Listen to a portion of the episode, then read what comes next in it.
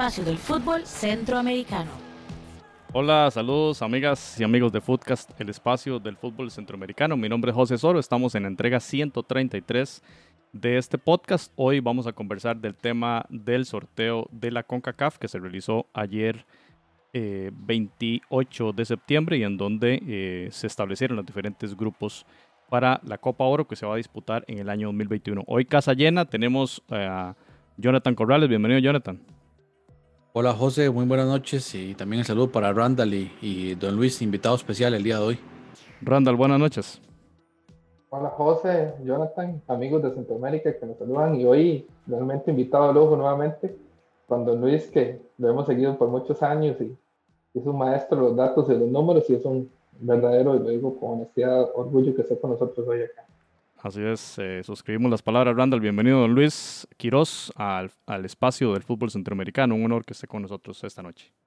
Las gracias para ustedes, José, para Randall, para Jonathan, para todos los que siempre los acompañan. Un gusto poder compartir eh, estos micrófonos y este espacio para hablar de lo que, de lo que tanto nos gusta y sobre todo que está de por medio el tema de la, de la selección nacional, que estuvo a punto de tener mañana un buen fogueo, ¿verdad?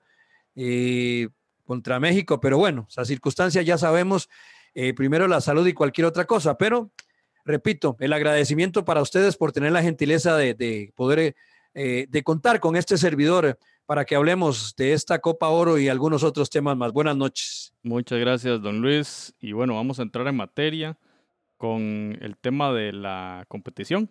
Y ahí tenemos en pantalla los, los cruces, porque se realizó, digamos, eh, primero la rifa de, esos, de esa ronda preliminar.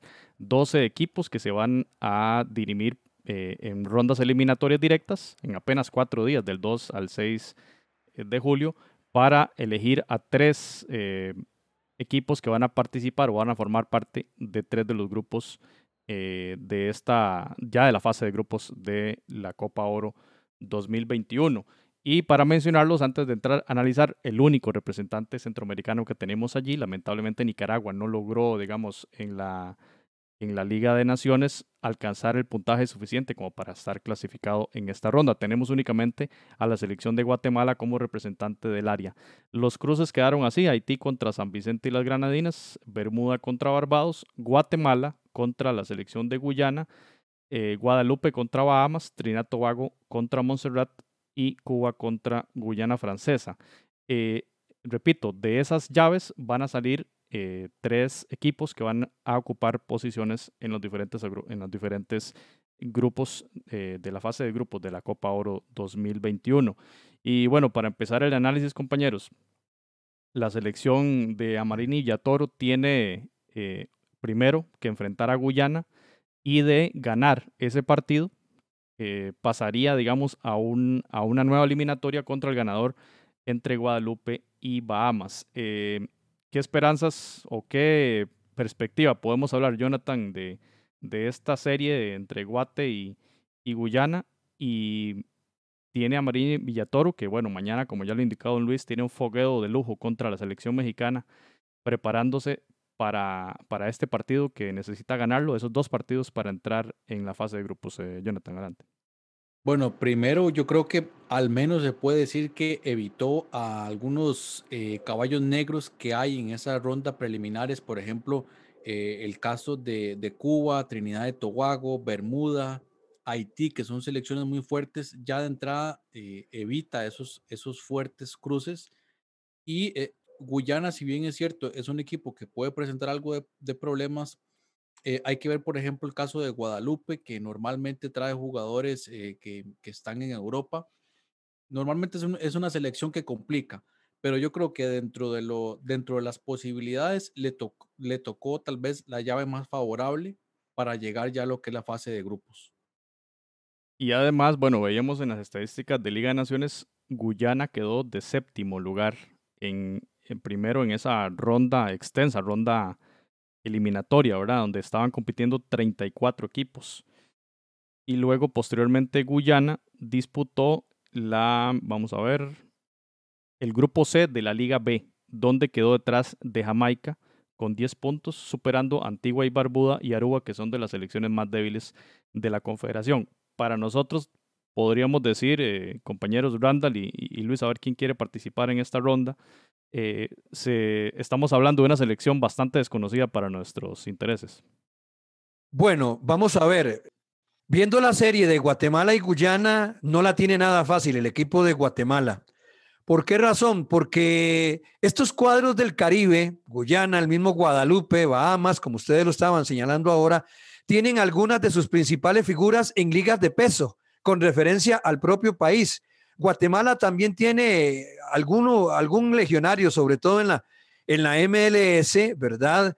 Pero no tiene un, un un, equipo totalmente asentado. A Marini Villatoro va a tener que trabajar mucho porque estos clubes del Caribe, estas selecciones, perdón, dije clubes, estas selecciones del Caribe, recordemos que a veces eh, tratan de jugar buen fútbol y también lo complementan con, con, el, aspecto, con el aspecto físico. Para el bien, para el, eh, ¿cómo llamarlo? Para el bienestar, no.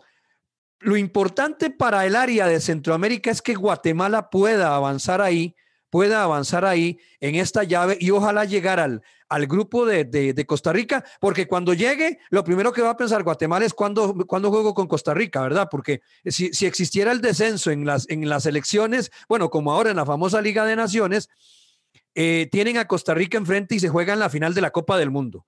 Eso es un, eso es un, eso es un hecho, ¿ya? Pero bueno, veamos Esperemos más bien que sea Guatemala la selección que pueda enclavarse eh, en el sector donde está Costa Rica, que ya de por sí Costa Rica tiene un grupo muy incómodo, en algún momento lo hablaremos, pero ojalá que sea que sea Guatemala la selección, porque a Centroamérica le sirve.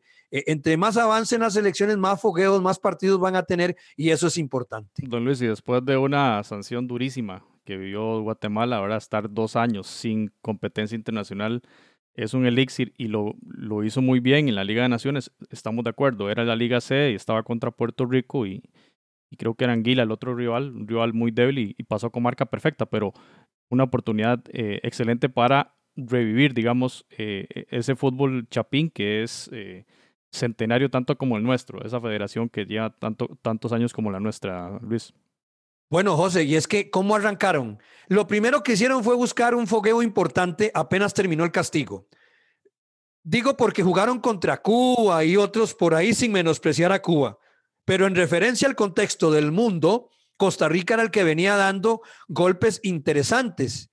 Y Guatemala, con una selección a pocos, con pocos días de entrenamiento, nosotros saliendo del Mundial de Brasil, nosotros saliendo de esto, nosotros saliendo de lo otro, y fuimos a Guatemala y Guatemala le gana a Costa Rica. Y Guatemala se juega ese partido como que le dijeran a los guatemaltecos, señores, esta es la última vez que la camisa de Guatemala se la van a poner ustedes y la selección de Guatemala no vuelve a jugar. Por favor, despidan el fútbol de selección de Guatemala, literalmente hablando, por supuesto, ¿verdad? De la mejor forma. De ahí le hicieron un partidazo, le ganan el, juego a Costa Rica y, y no fue un partido así lleno de virtudes, pero fue mejor Guatemala, fue más luchadora, fue, tuvo más garra, tuvo más orgullo y nosotros, como siempre, haciendo algo bueno para cinco segundos después hacer dos cosas malas y no solo una.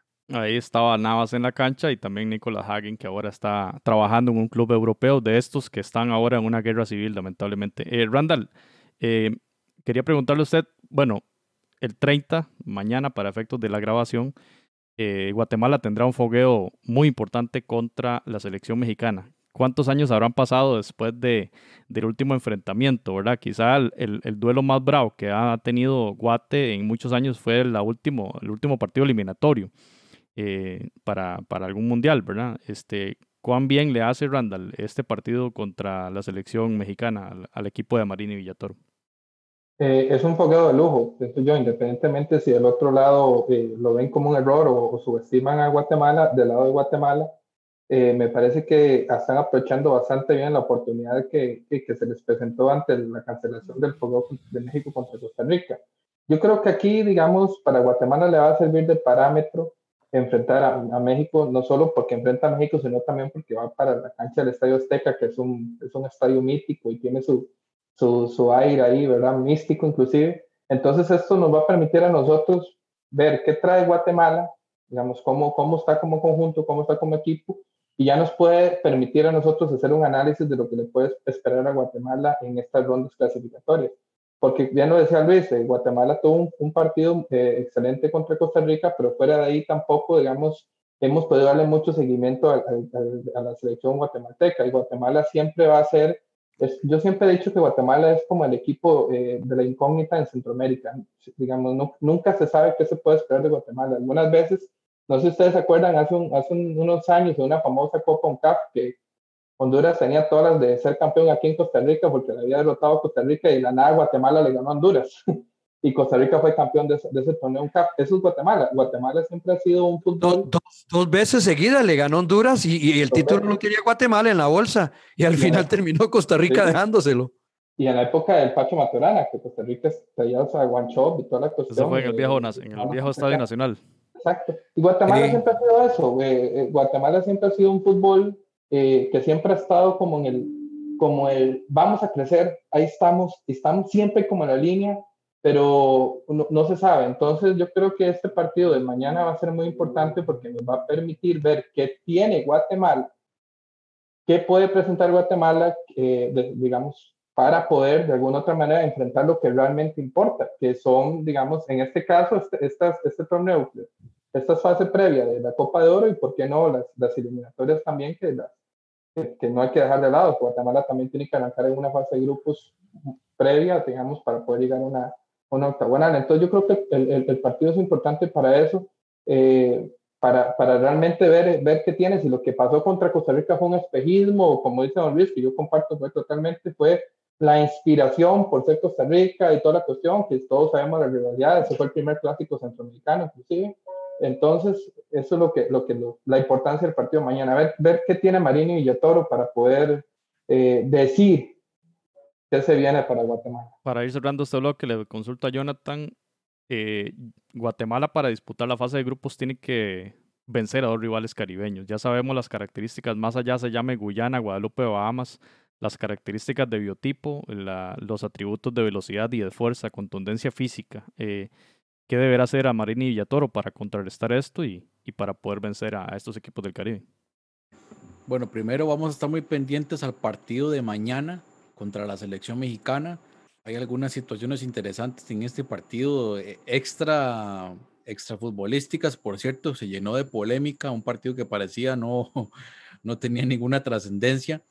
Ahora hasta, hasta polémica con, con el Piojo Herrera y el Tata Martino, pero hay que ver cómo se va a desempeñar esta selección de Guatemala a pesar de lo, lo, difícil que puede ser Guyana, creo que ahí Guatemala podría, podría clasificar y en la otra llave enfrentar a, probablemente Guadalupe. Habría que ver Bahamas, pero creo que podría ser Guadalupe. Le veo sinceramente muchas posibilidades a Guatemala llegar a ese grupo C. Cerramos con esto el bloque de, de ese pase, como decía don Luis. Esperemos el pase de la selección chapina para enfrentar a, la selección costarricense en ese grupo C de la Copa Oro 2021. Pasamos a ver ya la definición, la rifa, lo que dejó para la ronda de grupos, los diferentes grupos. Vamos a ir viendo uno por uno. Empezamos entonces en el grupo A, la selección del Tata Martino se enfrentará a El Salvador, la selección del Curazao y el ganador de un preliminar de, estas rondas que acabamos de mencionar, que a excepción de Guatemala, todos los demás son caribeños, ¿verdad? Entonces ahí más o menos para ver las eh, posibilidades. Bueno, aquí tenemos entonces a un grupo de México, El Salvador y dos caribeños, para, para resumirlo, ¿verdad? Nada más que uno de esos caribeños es la selección de Gus Hiddink. Toda una referencia a Don Luis, eh, este entrenador que, bueno, no solo entrenó a, selección, a las selecciones como la holandesa, sino que también a equipos como, como el Chelsea, ¿verdad? Y, eh, y muchos otros más clubes europeos y llega a una selección caribeña que ha dado mucho de qué hablar en los últimos años, don Luis.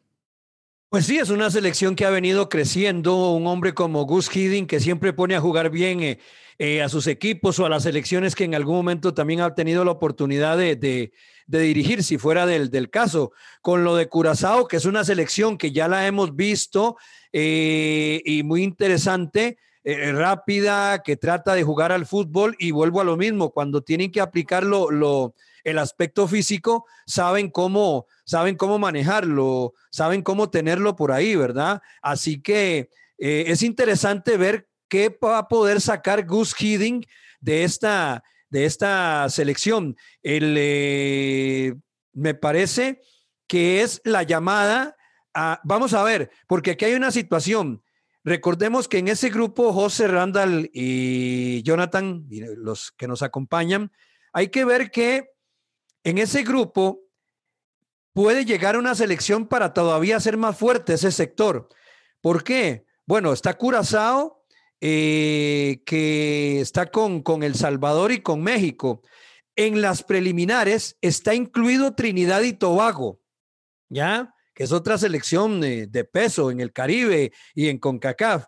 El asunto es que ya pesa un castigo sobre Trinidad, el cual si el próximo 18 de diciembre a las 3 de la tarde, hora de Centroamérica, no se han solucionado una serie de problemas, quedará por fuera y en su lugar llegará Antigua para tratar de clasificar al Mundial y todo, toda esta situación. Pero si finalmente Trinidad juega, Trinidad juega, sería el favorito para ganar esas llaves eliminatorias. Entonces usted tendría a México, a El Salvador, a Curazao con Gus Hiddink, que me imagino que va a llegar a jugar bien, y la misma selección de, de, de Trinidad y Tobago. Entonces sería, podría que denominarse más o menos para el torneo, no sé si ustedes tienen otra opinión, como que el grupo de la muerte. Si llega por ahí también eh, Trinidad, porque por ahí anda, por ahí anda Cuba, que no hay que dejarla de, de, de, lado, pero eso es lo que, lo que se visualiza, un grupo bastante incómodo en donde yo de primera instancia veo a México y a El Salvador clasificando, clasificando en ese orden. Justamente El Salvador jugó contra Curazao en la pasada eh, edición Copa Oro 2019. El partido fue en Kingston, en el estadio Independence Park y ganó la selección de Carlos de los Cobos, de hecho 1-0. Recordemos que después El Salvador ganó el, el, segundo partido y al final Honduras le golea y le elimina de, de esa Copa Oro que venía siendo excelente. Eh, y, y, los colegas salvadoreños estos días en sus programas han estado hablando de eso, que le han ganado dos o tres partidos en los últimos tiempos a Curazao, pero esa situación de la Copa Oro, esa, o sea, de nada les valió ganar esos partidos cuando se, cuando cayeron muy feo frente a la selección de Honduras, que, que comúnmente Honduras tiene dominio sobre, sobre El Salvador, tal vez no muy amplio, pero en los últimos años sí, y, y los dejó por fuera. Entonces, hay que tener mucho, pero mucho cuidado con esos encuentros eh, de la, con las selecciones del Caribe. Eh, Randall, ¿cómo ves este, este grupo? ¿Cómo lo organizas? Y, y, y, enfocándonos también en la selecta, ahora nuestros hermanos de, de El Salvador, ¿qué, ¿qué tanta posibilidad tienen para pasar a la siguiente ronda? Sí, bueno, es un grupo con un favorito claro, ¿verdad? La selección de México eh, siempre va a ser el, el, el, es el gigante del área y siempre va a ser el equipo favorito, ya sea por méritos futbolísticos o por otros méritos que mejor no vale la pena comentar. Pero siempre, digamos, siempre vamos a tener parámetros que México va a clasificar. Yo creo que El Salvador tiene un buen proceso, a pesar de que los compañeros de El Salvador no le han tenido mucha fe. Pablo, por ejemplo, en su caso, no le ha tenido mucha fe a, a, a Carlos de los Tobos. Yo sí creo que Salvador ha venido trabajando eh, silenciosamente antes de la pandemia estuvo haciendo algunos fogueos, llegó a estar en quinto, en sexto lugar en, la, en el ranking de CONCACAF. Entonces yo, yo confío mucho de que, de que ese crecimiento sumado, digamos, a que Salvador tiene la ventaja de no tener muchos legionarios, entonces pueden trabajar muchos microciclos y ir fortaleciendo la idea de, del técnico, te, yo tengo la esperanza de que, de que puedan hacer una buena copa también hay que tomar un factor en cuenta, eh, que no debería pesar, digamos, en un fútbol de primer mundo, pero en Centroamérica sí pesa. No sabemos si ya para ese entonces ya se podrá jugar con público la Copa Oro. Entonces, recordemos que El Salvador en Estados Unidos juega de local. Entonces, eso, eso influye también demasiado en el ánimo de los futbolistas centroamericanos, que son muy emocionales.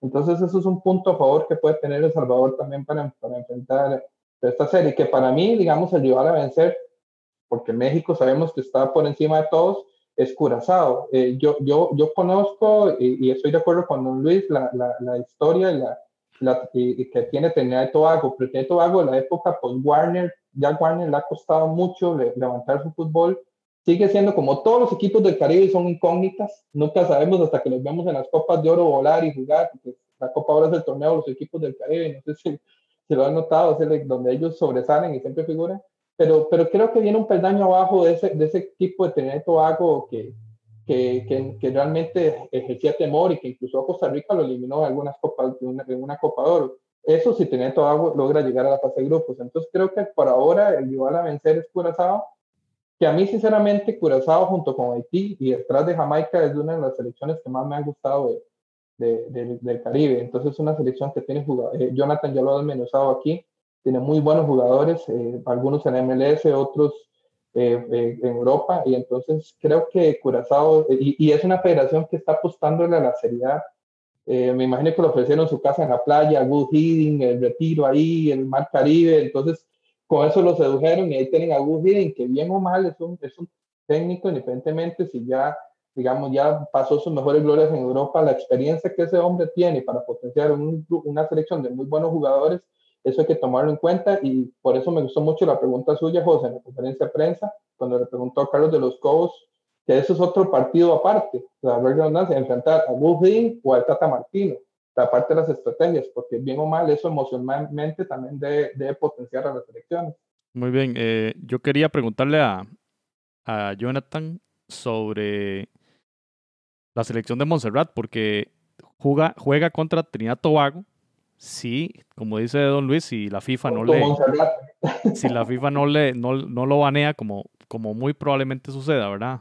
Eh, caso contrario, sería un, rival de esos que están en los últimos lugares del, ranking de la FIFA. Bueno, Trinidad Tobago o Montserrat y el ganador de esa llave se enfrentaría a Guyana Francesa contra Cuba, que Cuba se ha hablado también en las últimas semanas de la posibilidad de incorporar como seleccionados a los jugadores profesionales que tiene dispersos por todo el mundo. Este, Jonathan, ¿qué posibilidades le ves ahí? ¿Cuál, cuál de esos cuatro equipos podría llegar a, completar el grupo A? y qué tanto ruido metería en, ese enfrentamiento donde ya están sembrados México, El Salvador y, Curazao. Yo creo que los planetas se están alineando para que el consentido del podcast, eh, la selección de Montserrat, eh, pueda meterse por fin en la Copa de Oro 2021. Eh, sabemos de, lo cerca que estuvo la, la, la vez anterior. Y en esta ocasión, bueno, el tema Trinidad y Tobago, si bien es cierto, a nivel de selección viene en un rendimiento muy pobre, eh, claramente sería superior a Montserrat. Ahora, la sanción ya abriría entonces una posibilidad real, creo, para la selección de Montserrat y meterse en, una histórica clasificación a la Copa de Oro, sin menospreciar el tema de Cuba, que en definitiva, el hecho de incluir a, jugadores profesionales, eso pues cambiaría mucho la historia. Y eh, quisiera agregar en el tema del grupo A, eh, Curazao, por supuesto, que como yo llamo en, la clase media a nivel de fútbol, eh, pues viene haciendo muy bien las cosas en CONCACAF, pero yo espero que el karma les juegue una mala pasada, porque realmente lo que le hicieron a, Remco Vicentini fue, fue una canallada. para los que no, no, no, no, no escucharon del tema, al señor Vicentini le dijeron, mira, ¿qué, ¿qué, le parece si contratamos a Gus Hiddink para que asesore la selección de, de Curazao. Vicentini dijo, excelente, yo lo admiro, soy admirador de Gus Hiddink toda mi vida. Pasa el tiempo, cuando le avisan, mira, eh, usted ya no tiene trabajo, Gus Hiddink es el nuevo seleccionador. Entonces se trae abajo un proceso que inició con Patrick Kluivert y yo espero que ese karma juegue una mala pasada con Curazao y le abra la posibilidad a El Salvador para meterse ahí eh, clasificando en segundo lugar. Hablando de Gus Hiddink, eh, vamos a escuchar una de las preguntas que hacíamos ayer en conferencia de prensa de, después del sorteo de los grupos de la Copa Oro. José Soro, adelante. Buenas noches, profesor. Eh, José Soro de Foodcast Centroamérica. Un saludo. Eh, quería preguntarle a nivel, a nivel personal, ¿Qué significa para usted como entrenador eh, competir ahora en Copa Oro contra dos entrenadores con una carrera bastante importante, no solamente en selecciones, sino también en clubes europeos, como lo son el Tata Martino y, y Gus Muchas gracias. Cómo no, cómo no, pues ese es muy interesante, ¿no? Es un reto, porque son técnicos de un alto nivel, un gran prestigio, que han ya mostrado, que han trabajado con, con selecciones y en equipos eh, de los mejores del mundo por lo tanto, para mí es una motivación. Este, lógicamente, confío mucho en mis jugadores, en nuestra selección, nuestra selecta, porque al final los que, los que juegan son los muchachos, pero lógicamente que el planteamiento, la estrategia, pues depende del técnico. Entonces, será un honor enfrentarme contra dos entrenadores de alto nivel y que podamos, este, y que pueda yo transmitirle a mis jugadores y, ordenarlos de tal manera que seamos muy competitivos cuando juguemos contra ellos. Bueno, interesante las declaraciones de los Cobos, donde, bueno, obviamente respeto absoluto a, esos dos rivales, el Tata Martino y Gus Hiddink. Don Luis, eh, es un aliciente bastante grande para un entrenador llegar y, y, compartir la cancha o compartir en este caso con un colega de, eso, de ese calibre, ¿verdad? Para Carlos de los Cobos, que además, bueno, es una persona con mucha experiencia en eliminatoria mundialista, especialmente con, con la selecta, pero no está de más y, y, posiblemente sea un elemento motivacional importante para, para la selecta. Eh, Carlos de los Cobos tiene su nombre, ¿no? Tiene su posición. Carlos de los Cobos eh, sabe bien lo que, lo que está en el área, quiénes están eh, eh, moviéndose y quiénes no se están moviendo. Carlos es un hombre que le gusta estudiar mucho al rival. Sí hay algo que se le está criticando en las últimas semanas en El Salvador, no por toda la prensa, pero por, por un sector importante, es el hecho de que él quiere seguir jugando con, una, con un grupo de jugadores que no, no, es, no es que están, eh, o sea, la gente quisiera que incluya a más jugadores jóvenes en la selección y sobre todo hay algunas figuras que podrían eh, tomar la nacionalidad cuscatleca para vestir la camisa de la selecta, como la denominan los, los salvadoreños, la, la, la vestimenta de la selección de ese país, ¿ya? Pero sí, eh, entonces ellos consideran que, con eso, ese aporte, si Carlos de los Cobos abre un poquito más, junto ahora que regresó un Rodolfo Zelaya a la selección, un Mayen que anda por ahí, eh, en la portería andan bien. La, la, prensa y parte de la afición considera que podría darle un poco más de solidez y de futuro eh, prometedor a la selección salvadoreña. Y pues compartir en una cancha, en una charla, en una mesa, si fuera del caso, eh, de forma virtual, eh, con un Gus Hiddink, con un Tata Martino, pues por supuesto, porque Carlos tiene su nombre, tiene su, su prestigio, de, porque hay que decirlo, porque la Liga Mexicana y lo que Carlos de los Cobos ha hecho, pues parte de ahí, ¿no? Y, México es respetado en muchas partes del, del mundo, pero bueno, ahí.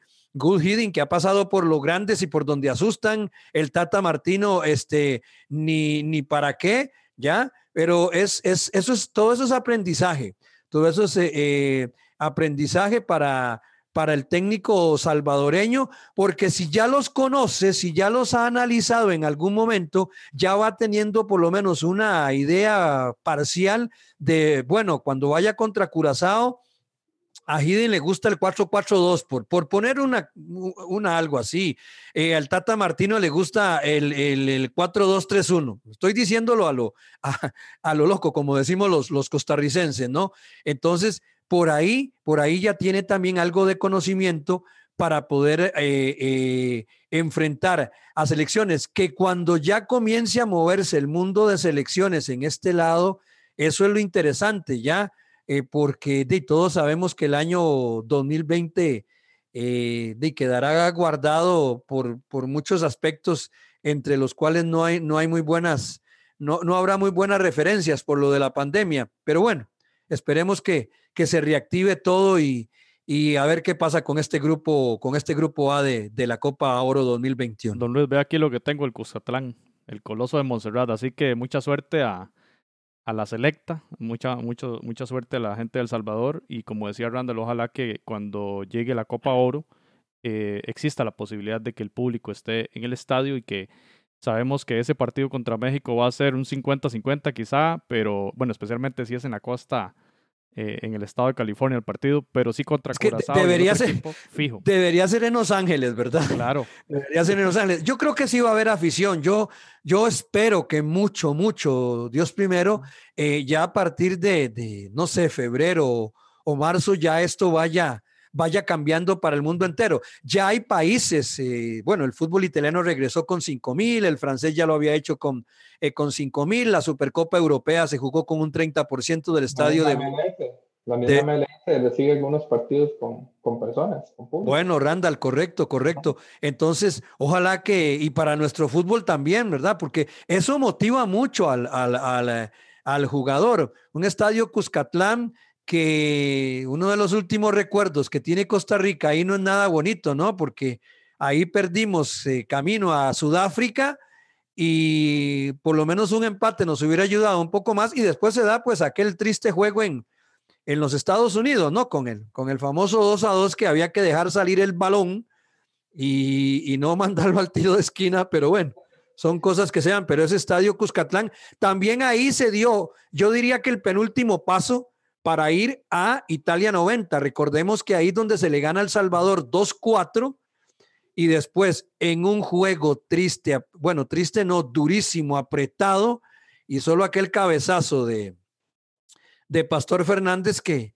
que ya nos colocó prácticamente en Italia, pero ese estadio eh, tiene, tiene, tiene sus, sus, cosillas ahí para... Y era El Salvador que todavía contaba con el Mágico González. En su, en su, muy bien, muy bien, compañeros. un, un buen triunfo que se deja en ese, en esa eliminatoria. Cerramos el, el, grupo A, pasamos rápidamente al grupo B, donde está Estados Unidos, Canadá, que son dos de las elecciones llamadas eh, a, ser, a ser candidatas a la competición, especialmente los locales, la selección de Martinica y otro equipo del Caribe que va a surgir, surgir de esa ronda preliminar. No vamos a adentrarnos tanto, pero quizá Jonathan nos pueda un poquito eh, poner al tanto de esa renovación que están llevando a cabo tanto Estados Unidos como Canadá. Lo vemos muy claramente en el caso canadiense con Alfonso Davis y, y, con el montón de jugadores que tiene Estados Unidos por Europa, incluyendo al nuevo fichaje, bueno, que se está anunciando ahora o se va a anunciar mañana de lateral derecho del Barça. Eh, Jonathan, entonces, un grupo bravo que además esas selecciones disputaron también eh, en su grupo de la Liga A, Liga de Naciones. Sí, de hecho, yo le estaba prestando atención a la cara del entrenador de Canadá cuando mencionan que quedan en el grupo de Estados Unidos y sonreía porque claramente estaba buscando la revancha de quedar eliminado en la, de la Liga de Naciones. Y aparte que Canadá viene, viene en ascenso, viene jugando bien a nivel de selecciones. Sí, tuvo ese traspié en, la, en la Nations League, pero eh, ya cuenta con jugadores importantes en el caso de la, de la, la, Liga Premier de Canadá, también creo que eso, eso le va a dar un impulso, aunque el, el, ritmo de competición no fue muy alto, pero le va a dar un buen impulso. Yo creo que este grupo ve así muy brevemente, yo creo que aquí podría estar el grupo de la muerte, aunque todos los grupos que creo a mi, a mi criterio quedaron bastante parejos, pero este particularmente lo digo por porque yo personalmente le tengo mucho respeto a lo que trae Haití y a la selección de Bermuda que yo creo que son dos selecciones muy fuertes. Es más, es una lástima que alguno de los dos se vaya a quedar fuera porque le van a poner un sabor muy interesante a la Copa de Oro y Martinica, que la Martinica, la Copa de Oro es el mundial para ellos, entonces siempre, siempre causa mucho problema. Eh, Randall, ¿alguna apreciación general de, de este grupo? Favorito Estados Unidos, Sí, eh, lógico, o sea, un equipo eh, no solamente por ser siempre local en la Copa de Oro, sino porque están haciendo muy buenas cosas. Canadá, el proyecto Montaglani, está bastante, ha crecido bastante y para ello eh, Alfonso Davis, que realmente es el que apunta lanza del equipo, del equipo canadiense, pero también varios jugadores como Marc Anthony Kay, si no me equivoco, es canadiense, ¿verdad, Jonathan? Que juega en el, en el LAFC y, y, también tienen uno muy bueno que jugaba en, tienen, que era apellido como uruguayo, que jugaba en el pueblo, ahora juegan en Vancouver. Eh, tienen un equipo, un, un, proceso de crecimiento muy bueno que todavía yo creo que Canadá todavía no está al nivel donde, donde lo van a llevar. Y Haití, si llega, yo espero que llegue a Haití, porque Haití es una selección que me encanta. Eh, realmente creo que es el equipo del Caribe que mejor ha jugado históricamente. También Don Luis me pueda corregir ahí, porque vez lo he visto un poco más, pero Haití siempre ha sido un fútbol elegante. Si llega a esta fase de grupos, que ojalá llegue y Martinica, como todo equipo del Caribe, es una incógnita, pero siempre, siempre se van a crecer en la Copa de Oro. Entonces no, no, no sabemos todavía cómo, cómo, cómo, qué nos pueden ofrecer, pero eso es un grupo con dos favoritos si no llega Haití. Yo tengo un problema porque no sé quién fue el que dijo, que fue Jonathan, creo, que podría ser el grupo de la muerte la, ¿verdad? Si, si llegase ahí, este, Trinidad Tobago. Yo fui, yo fui, fui yo que dije que si llega Trinidad, sí Don Luis, y ahora dice Randall que si llega a Haití, y, y sí, sería, como dice Jonathan, puede ser Estados Unidos, Canadá y Haití, junto a Martinica, puede ser el grupo de la muerte también. Bueno, pues sí, en realidad no, no había tomado en cuenta, eh, mantengo lo que dije del grupo de, de, de la A, porque, pero es interesante lo que señala, lo que señala Randall, porque Haití es una selección que siempre ha dado jugadores y escuadras de primer nivel. Martinica ha crecido muchísimo. Martinica. Y es que tienen el, es, eso que mencionaba Jonathan al inicio de nuestra, de nuestra conversación. Es el hecho de que siempre hay jugadores en ligas eh, importantes y se adaptan bien. ¿Por qué se adaptan bien? Porque tienen ese hambre de crecimiento, ese hambre de victoria. Entonces, ¿qué es lo que a veces nos pasa a nosotros? Tenemos jugadores muy buenos, porque a través del tiempo hemos dado jugadores muy buenos, pero en algún momento como que perdemos esa, esa pequeña perspectiva que debe ser más bien no pequeña, sino una gran perspectiva. Ok, en el caso de, este grupo, Estados Unidos, bueno, ya ven ustedes a, a, McKenney, que ya está con la, con la Juventus, quien no habla de Christian Pulisic, eh, Alfonso Davis en el sentido de lo de de lo de Canadá. A Martinica ya la hemos visto complicarnos los juegos. Costa Rica, para que todos los que siempre los acompañan a ustedes y hoy con el permiso de ustedes, este servidor compartiendo aquí, Costa Rica a nivel numérico supera al Caribe, a nivel numérico, pero curiosamente los partidos contra cualquier selección de ese sector, se llame como se llame, y si no acordémonos de Barbados, ¿ah? acordémonos de Barbados ¿ah? en la eliminatoria, siempre han sido un tremendo dolor de cabeza, un tremendo dolor de cabeza. Oiga, y Costa Rica tiene buenos números jugando en el, en el, en el Caribe, pero este grupo, si finalmente, como dice eh, Randall, perdón, llega, llega a Haití, va a ser muy interesante porque los favoritos, Estados Unidos y Canadá, se amarran bien los tacos, porque si creen que con solo un taco, literalmente hablando, ya tienen eso. Ahora, ¿qué es el asunto? Que el mago Montagliani está montando a Canadá para lo que él quiere, porque no es por tener amistad de años ni cosa por el estilo con, con los hermanos salvadoreños en cuanto a medios de comunicación. Es que yo no comprendo por qué si iban a hacer la octagonal, está bien que la hagan, pero por qué había que sacar al Salvador. Se guindaron de que era que El Salvador no tenía todos los puntos, que le faltaban algunos puntos para poder meterse de lleno en ese hexagonal. Pues bueno, ¿por qué no programaron los partidos? Ah, no, como yo soy presidente de CONCACAF y pertenezco a Canadá y tengo que darle dos, tres chances hasta donde pueda, porque esa es mi opinión y no la voy a cambiar. Por eso es que la octagonal existe para que Canadá esté, para que Canadá esté ahí. ¿Ya? Esa es la, la, la realidad. Claro, si usted se lo pregunta a Montagliani, eh, no lo vuelve a dejar entrar a ningún estadio, una cosa así, eso es un hecho. ¿ah?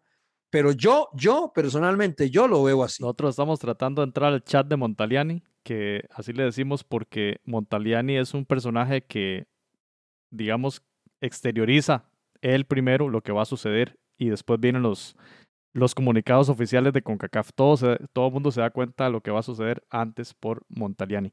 O sea, nadie lo oyó. Pasamos y, el proyecto, de Canadá, pero no, José, eh, ni siquiera es para este mundial. Ellos están potenciando a Canadá todo, sabiendo que el siguiente mundial van a ser locales. Entonces hay una inversión fuerte en, en, en meter a Canadá y, entonces... Correcto.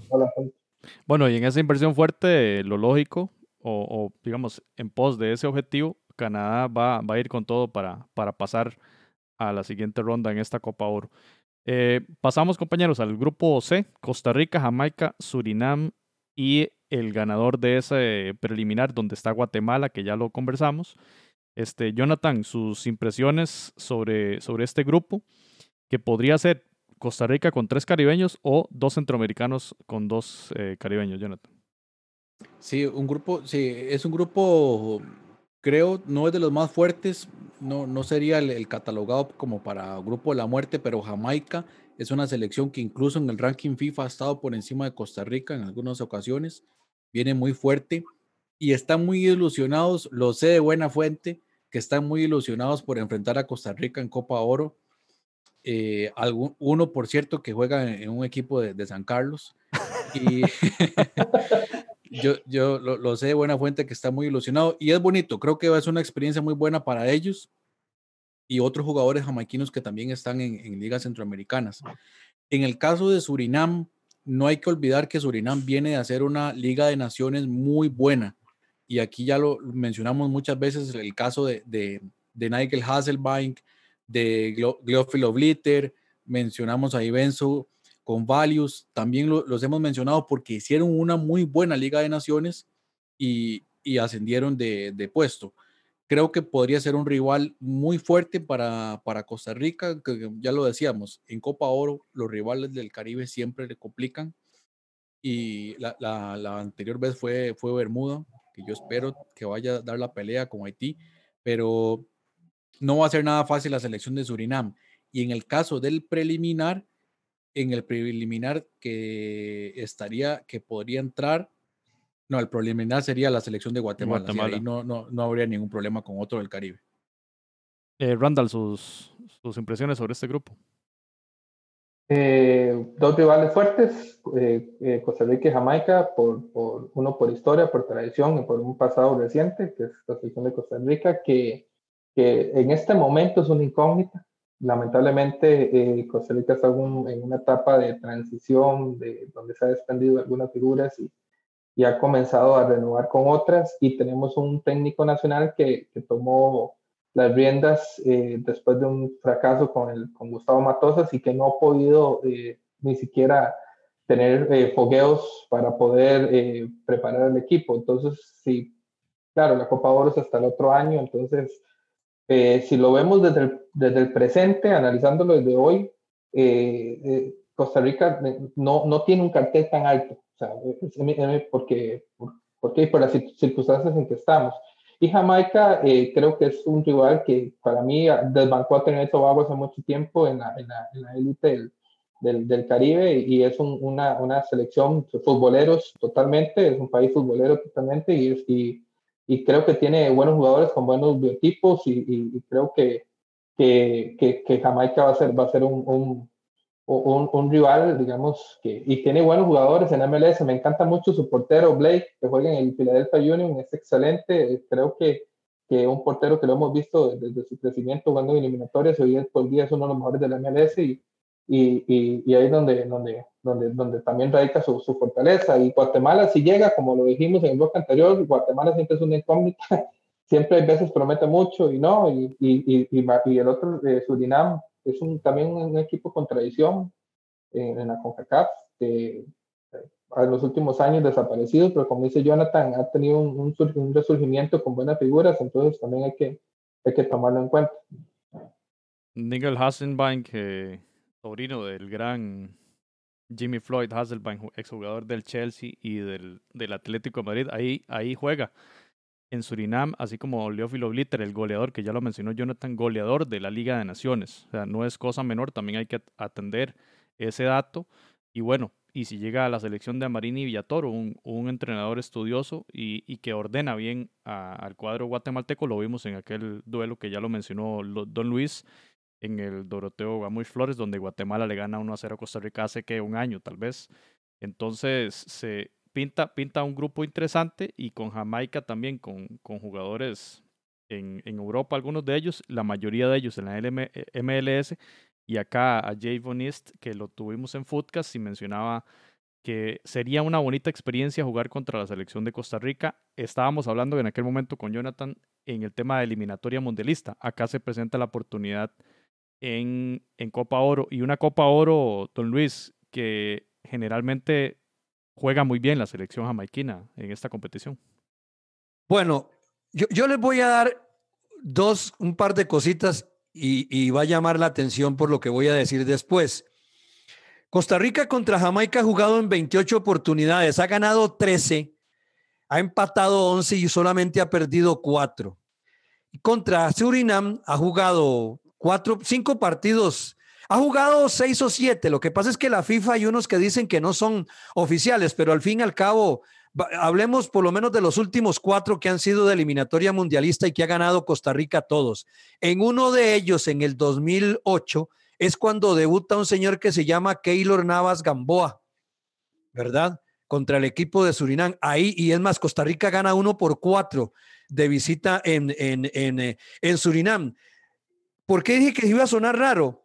porque Jonathan, Randall o usted, José, o, alguno de los que nos ve, nos escucha, puede decir que es raro, ¿por qué don Luis dice eso si tenemos eh, superioridad sobre el rival? Es que cuando vemos y cuando hemos presenciado los partidos a través de la televisión, no ahora por la pandemia, o cuando vamos al Estadio Nacional, o cuando hemos ido al Estadio Saprissa, o al Estadio de Alajuela, o al Rosabal Cordero, o al Fello Mesa, donde la selección en algún momento ha jugado contra, contra selecciones, ¿verdad? Yo me acuerdo en el 96, en diciembre, cuando se le gana 2-1 a Trinidad en el Fello Mesa, bajo una lluvia pertinaz y una cancha bastante golpeada, lo que costó ganar ese partido. Yo creo que anotó ese día. Exactamente, en un barrial, ¿verdad? En un barrial. Eh, a cantar. Hemos, hemos, ido, hemos ido a Jamaica y hemos ganado partidos con, un 0 a 1.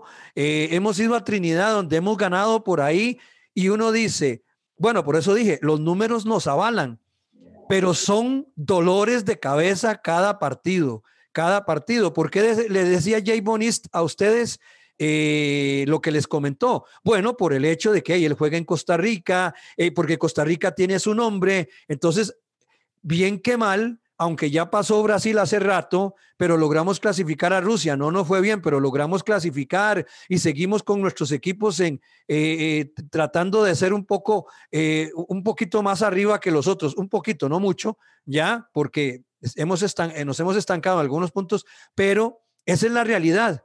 El fútbol y ese grupo, si llega Guatemala, si llega Guadalupe, si llega Bahamas o si llega Guyana, va a ser un, grupo complicado para Costa Rica, porque cuando dicen Costa Rica, para ellos es como cuando les mencionan a México, como cuando les mencionan a Estados Unidos. ¿Por qué? Porque entienden que es uno de los equipos ya de mayor prestigio en el, en el, en el área, ¿verdad? ¿Cómo nos fue, cómo nos fue a la selección de Costa Rica en la Copa Oro anterior? Contra los caribeños. O sea, fue, dificilísimo. Sí, sí, sí, sí. En, en, en, algún momento Trinidad nosotros nos sacó, ¿se acuerdan? En un con, eh, con gol de oro, si la memoria no me, no me traiciona. Es que es lo que le digo, es que es lo que le digo. Todos los partidos son complicados, son complicados. ¿Por qué? Porque eh, no, no pueden venir mal.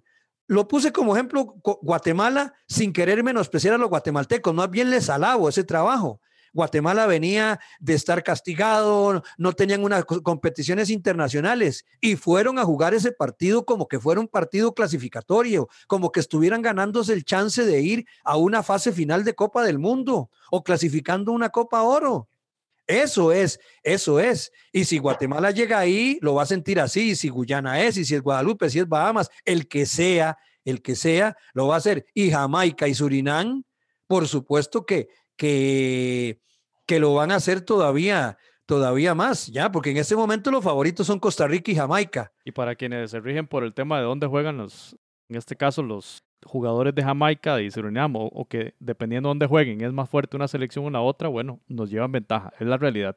Jamaica tiene mucho más jugadores en el extranjero y en ligas bien posicionadas que lo que tiene eh, Costa Rica. Así como, bueno, el caso de, de Leófilo Blitter, que apenas tiene 21 años y juega en, en, Europa, si bien en una liga quizá B o C, pero es diferente a jugar en, en una liga doméstica. Así que ¿Sabe cuál es, un elemento muy importante. Perdone que lo interrumpa, José. Es que ese es, el, ese es otro, otro aspecto y lo comento rápido. Es que las ligas, nosotros pensamos que si un futbolista no va Alemania, a Italia, a España, Inglaterra o Francia, que son para los historiadores las cinco más grandes, el resto no sirve. Y, y seguimos perdidos, seguimos perdidos. ¿Por qué? Porque esas ligas como las nórdicas o no nórdicas, para decirlo de esa manera, tienen infraestructura, capacidad de entrenamiento mejor que los nuestros, eh, capacidad de crecimiento para, el, para darle al jugador nuestro. Entonces, ¿Cuál es la ventaja que están teniendo esas selecciones del Caribe con, con respecto a nosotros? Que aunque los jugadores no vayan a la Liga Premier a jugar con el Chelsea o con el, Liverpool, eh, con el Liverpool, por ponerlo de esa forma, ¿ya? Se acomodan bien y son titulares. La legión nuestra que nos dio gloria en Brasil ya desaparece, o sea, solo quedan en Europa, vamos a ver, Navas y Duarte, ¿verdad? Duarte y Celso. Ah, bueno, no, pero, pero, bueno, sí, está bien. No, no contabilicemos solo las ligas mayores.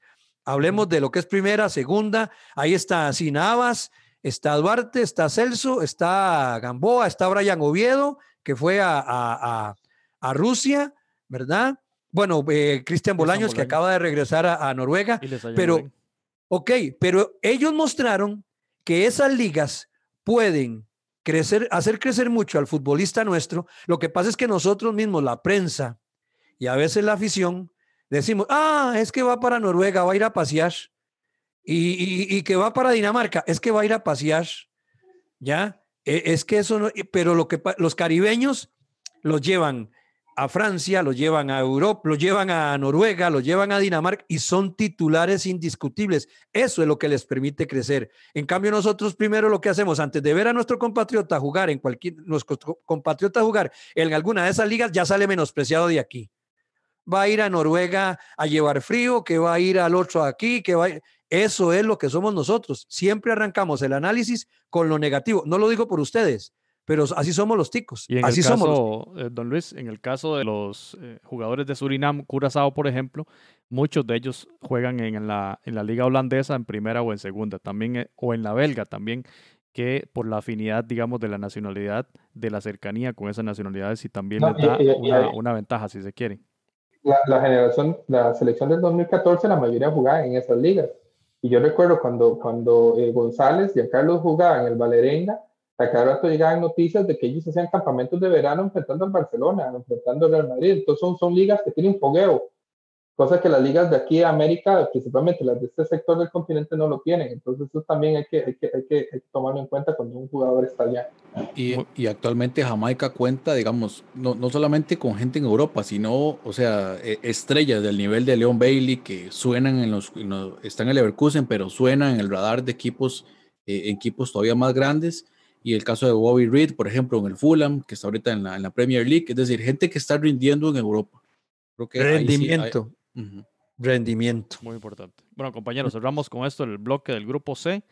Y para cerrar el programa, vamos a analizar el grupo D, donde están dos selecciones centroamericanas. La H, la selección hondureña, lidera y es cabeza de este grupo D, junto a Panamá, Granada y la selección invitada, la selección catarí, campeona de la Copa Asiática 2019. No es poca cosa lo que, lo que estamos viendo y también ha sido invitada la selección catarí a la Copa América que se va a disputar también en ese mismo año. No sé cómo van a hacer ahí, seguramente un, eh, una, un, van a dividir el equipo en dos o, dependiendo de las fechas, ahí creo que va a haber algunas semanas de, de diferencia.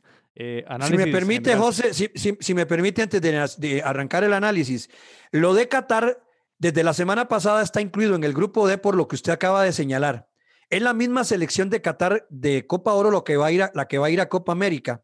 Por calendario, a la hora de que arranca el grupo D y cuando le toque ya hacerse presente en la Copa América, eh, el grupo que le sirve es el D. Por eso es que la CONCACAF lo incluyó ahí, porque por calendario eso le va a ayudar a los cataríes porque van a ir con la misma selección a jugar la Copa Oro con, a, la Copa América. Por eso es que está incluida en ese grupo D, porque por, por los horarios, por los días de partidos y todo eso, pareciera que no le va a quedar difícil acomodarse de cara a lo que será la, la, Copa América. Copa América que se jugará en Colombia y en Argentina, si no mal recordamos. correcto, correcto, correcto. Eh, bueno, ¿qué, ¿qué, podemos decir en general de, de, este grupo? Tal vez Randall nos, nos pueda empezar el análisis, donde están dos selecciones de Centroamérica una caribeña y la selección invitada que, como ya indicamos, es la campeona de Asia. No se le invita solo por, por el tema del chat de Montaliani ni, ni por el tema de los petrodólares, sino también por, por su rendimiento deportivo. Randall, ¿qué, ¿qué opiniones generales al respecto? Qatar que nos están metiendo por todo lado, ¿verdad? Yo no sé si soy muy romántico, pero no me gusta Qatar en la Copa de Oro. Sinceramente, yo sé que hay dólares, yo sé que es el próximo organizador, pero pero el día que inviten nos inviten a nosotros a, a, jugar la Eurocopa o ya ni siquiera la Copa América nos invitan y nosotros estamos trayendo una selección de otra liga, ¿verdad? Entonces, de otra, de otra confederación. Entonces ya, ya ahí ya este grupo no me gusta. Eh, Panamá, Panamá que está eh, iniciando un nuevo proceso con, con eh, se me da el nombre del entrenador, Jonathan, ahorita. Thomas Christiansen es. Christiansen, sí, que está iniciando un nuevo proceso, que hizo, tuvo que hacer burbuja y todo para tratar de conocer la idiosincrasia del futbolista panameño, que yo creo que es una, una parte que tiene que conocer por ser un técnico que está fuera del contexto de la CONCACAF. Entonces, eh, es una selección que está en completo en completa construcción, eh, tiene figuras muy buenas como eh, Gaby Torres, que juega en el, en el, en el Independiente del Valle de, Ecuador. Pero ya, ya las, digamos, después del Mundial de Rusia, eh, las grandes figuras eh, que sostuvieron esa selección en crecimiento se fueron, ¿verdad? Entonces, eh, le ha tocado ese proceso de renovación del fútbol panameño, entonces hasta la fecha ahorita sigue siendo una selección que inclusive fue salvado por la campana para las eliminatorias porque había quedado prácticamente fuera y, y tenía que empezar el camino para llegar al repechaje y de alguna manera fue rescatada con este nuevo formato, fue las que se beneficiaron. Entonces, eh, y Panamá es una selección que está, que está con medio en renovación y Honduras que tiene una muy buena generación de, de futbolistas. Eh, quizá lo que le ha afectado a los futbolistas locales en este, digamos, si estamos hablando hoy en día de que la liga hondureña es las que más ha costado que arranque, pero los legionarios son de primer nivel. Alberelis, eh, este que está en el, eh, se me va el nombre siempre. El Boavista, Boavista de Portugal. Sí, no, pero el, el que está en el, en el, en el equipo del Mágico González. Eh, el Cádiz. Cádiz. Ajá, eh, Choco Lozano. Choco, Lozano, Lozano, Lozano. Romel Kioto. O sea, eh, Honduras tiene creo que una de las mejores generaciones y el cambio, el recambio ya lo hicieron hace, hace tiempo cuando llegaba Jorge Luis Pinto en su momento que lo llevó a, la, a las Olimpiadas, que tuvieron unas muy buenas Olimpiadas. Entonces, yo creo que Honduras, todo depende realmente cuánto tiempo de trabajo tenga Coito con ellos, pero yo creo que Honduras es un equipo que va a llegar bien armado a, la Copa Oro y creo que es el favorito de este grupo. Básicamente es mi análisis de las dos selecciones de Centroamérica.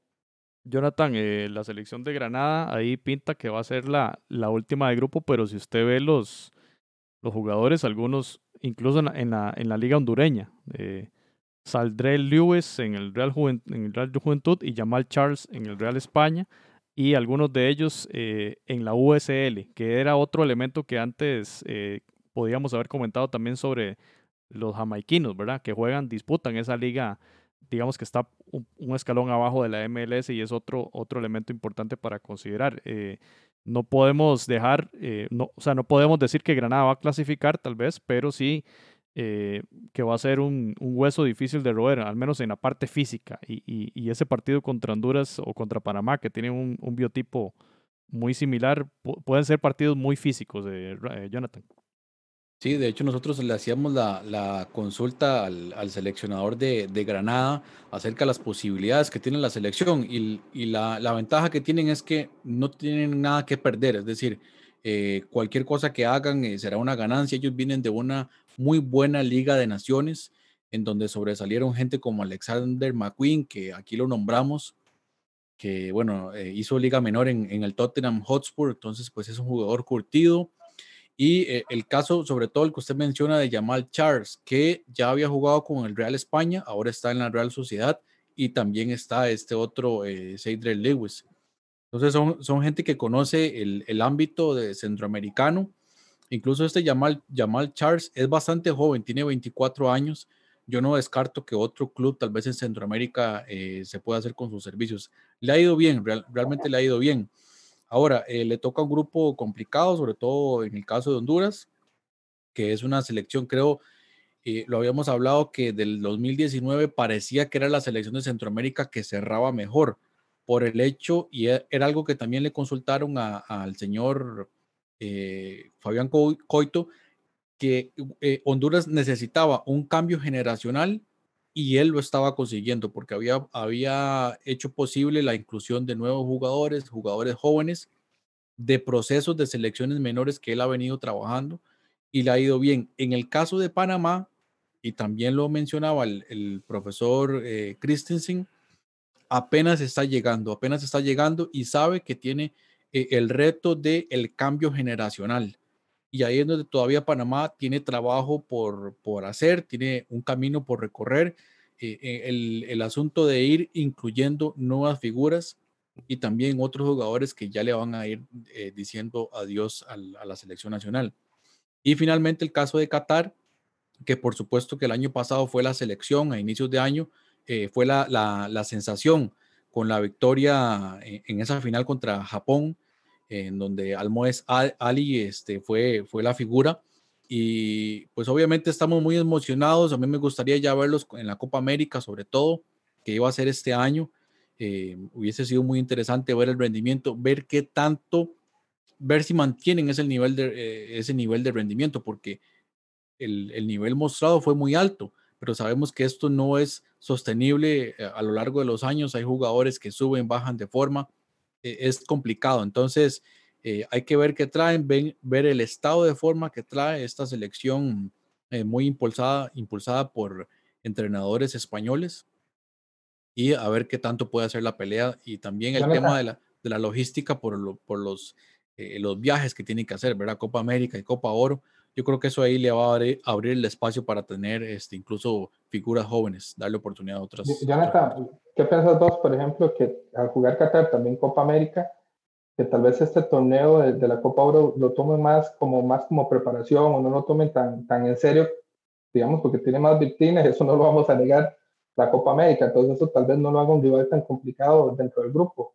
Sí, lo que pasa es que ellos, al no mm. jugar, digamos, una eliminatoria como tal, esto tienen que aprovecharlo eh, en, lo que es una, un ámbito competitivo. En la Copa América, por supuesto que van a, van a tirar lo mejor, pero sí, tal vez en esta Copa de Oro, tal vez sí le den oportunidad a alguno que otro no habitual, pero van a ir con todos. Yo estoy seguro que van a ir con, con el equipo A. No les sirve, a ellos no les sirve ir a jugar la Copa Oro y la Copa América de paseo, no hay mucho dinero invertido y Qatar, la FIFA, junto con CONCACAF y con CONMEBOL, lo que buscan es darle imagen al, próximo anfitrión de la Copa del Mundo, al que está pagando ahorita la Copa Libertadores de América, al que va a pagar un montón de cosas.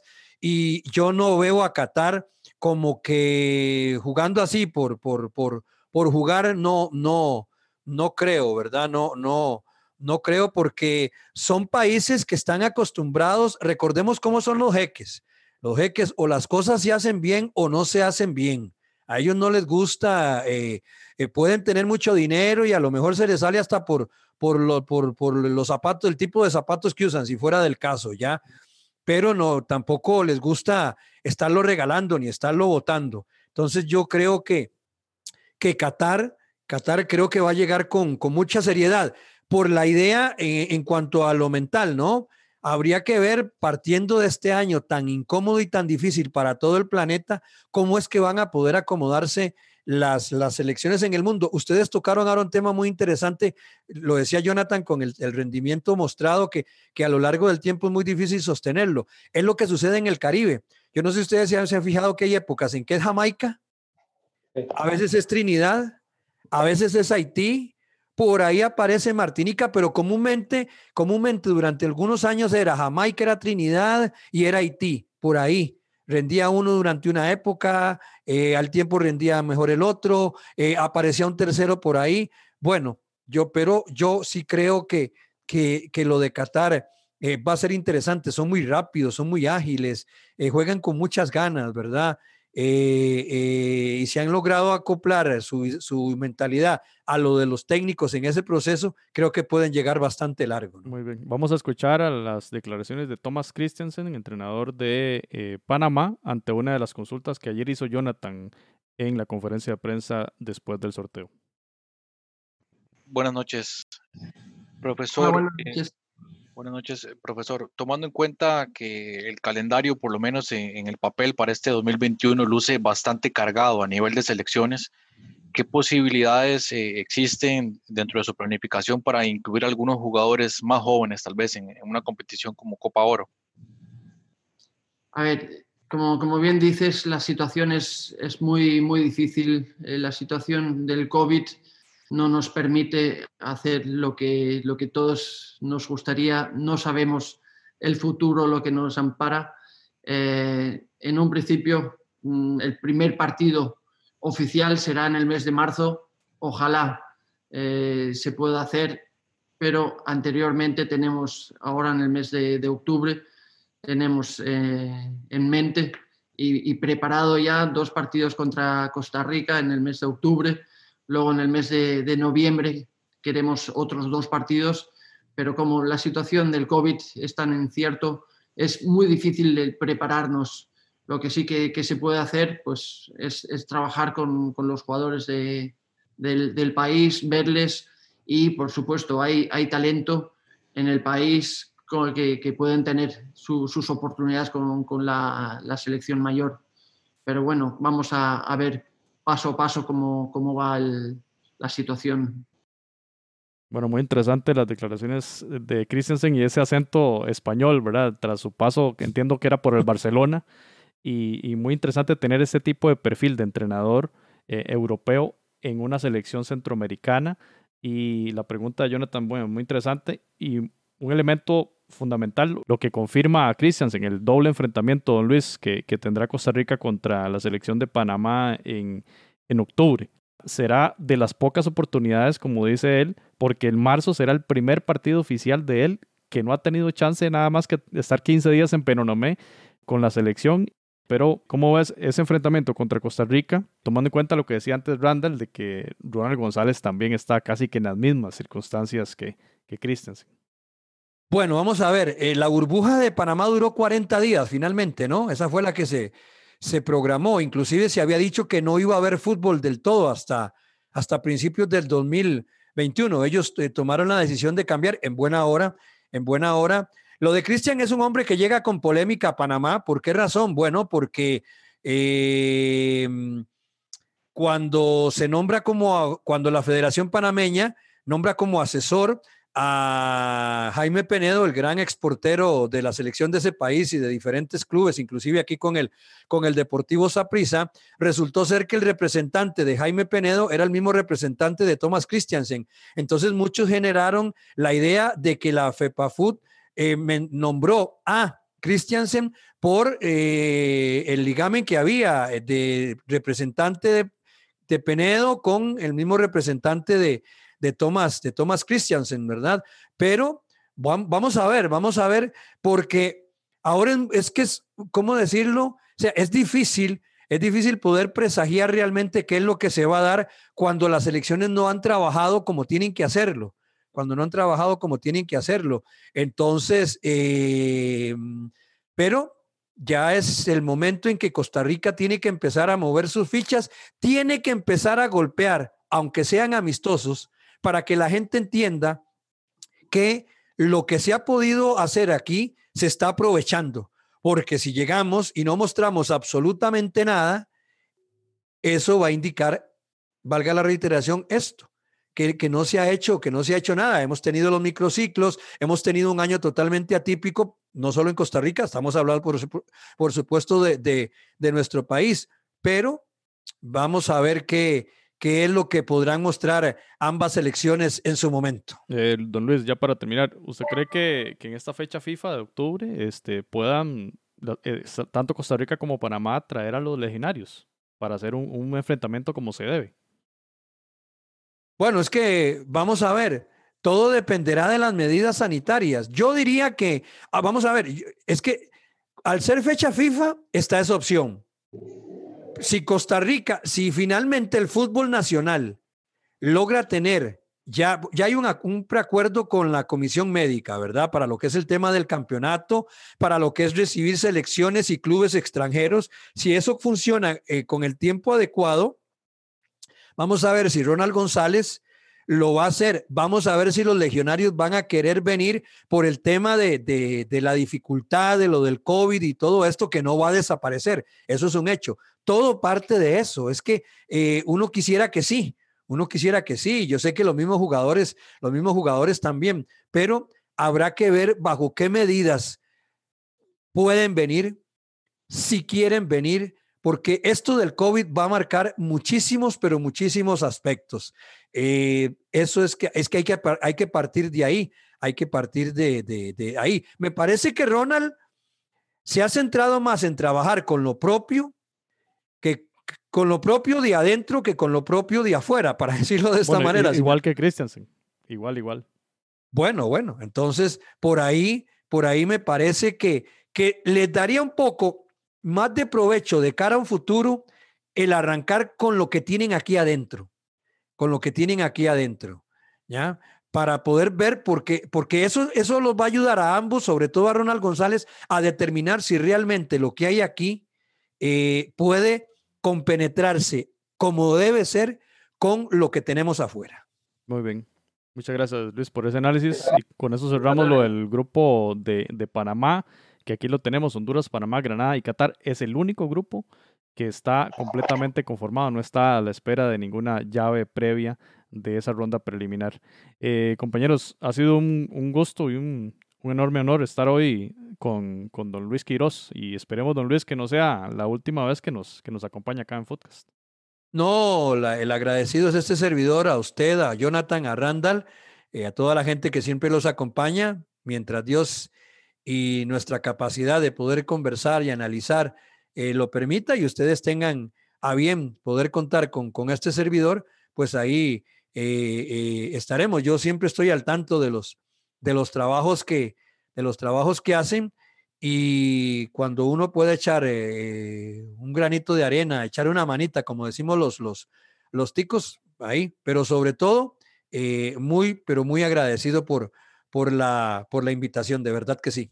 Un honor, don Luis, eh, contar con usted. Un saludo a, quienes nos siguieron en, en redes, a Mariela, David, Rafa Isaura y a Iván ah, El saludo, el saludo para Mariela, la hermana de Randall. Hace mucho tiempo que no la veo y ahora que me enteré, si ella se da cuenta que me enteré que Randall es su hermano eh, y no tengo la, la, la decencia de, de saludarla, eh, se puede poner muy, muy, muy brava. Ojalá hoy no, no le hayan atrasado mucho lo que, lo que quería ver en televisión, ¿verdad? Muchas gracias, Gracias, Randall, y gracias, Jonathan, por este espacio. No, José, hoy un honor compartir. Hoy estuvimos a gol por punto, como decía don Luis. Muchas gracias. una persona que hemos admirado mucho y, y realmente eh, nos engalanamos teniendo, acá y el conocimiento y el buen verbo que tiene. Aprendimos bastante. Y saludos muchas gracias, muy amable, muy amable, de verdad. De los amigos de Centroamérica y Costa Rica que nos escuchan. No, igualmente agradecerle a, a, Luis por, por, haber estado eh, esta noche con nosotros y ojalá, como decía José, que no sea la última. Por cierto, mañana vamos a estar pendientes del partido Guatemala-México. Creo que puede ser interesante para tomar notas ahí para, para el próximo episodio. Muy bien. Eh, nos, se nos quedan cosas en el tintero, la fecha de Liga con CACAF, el tema COVID-19 en Centroamérica, etcétera. Lo veremos en el próximo episodio. Muchas gracias a quienes nos escucharon y los esperamos en el próximo episodio del espacio del fútbol centroamericano. Footcast, el espacio del fútbol centroamericano.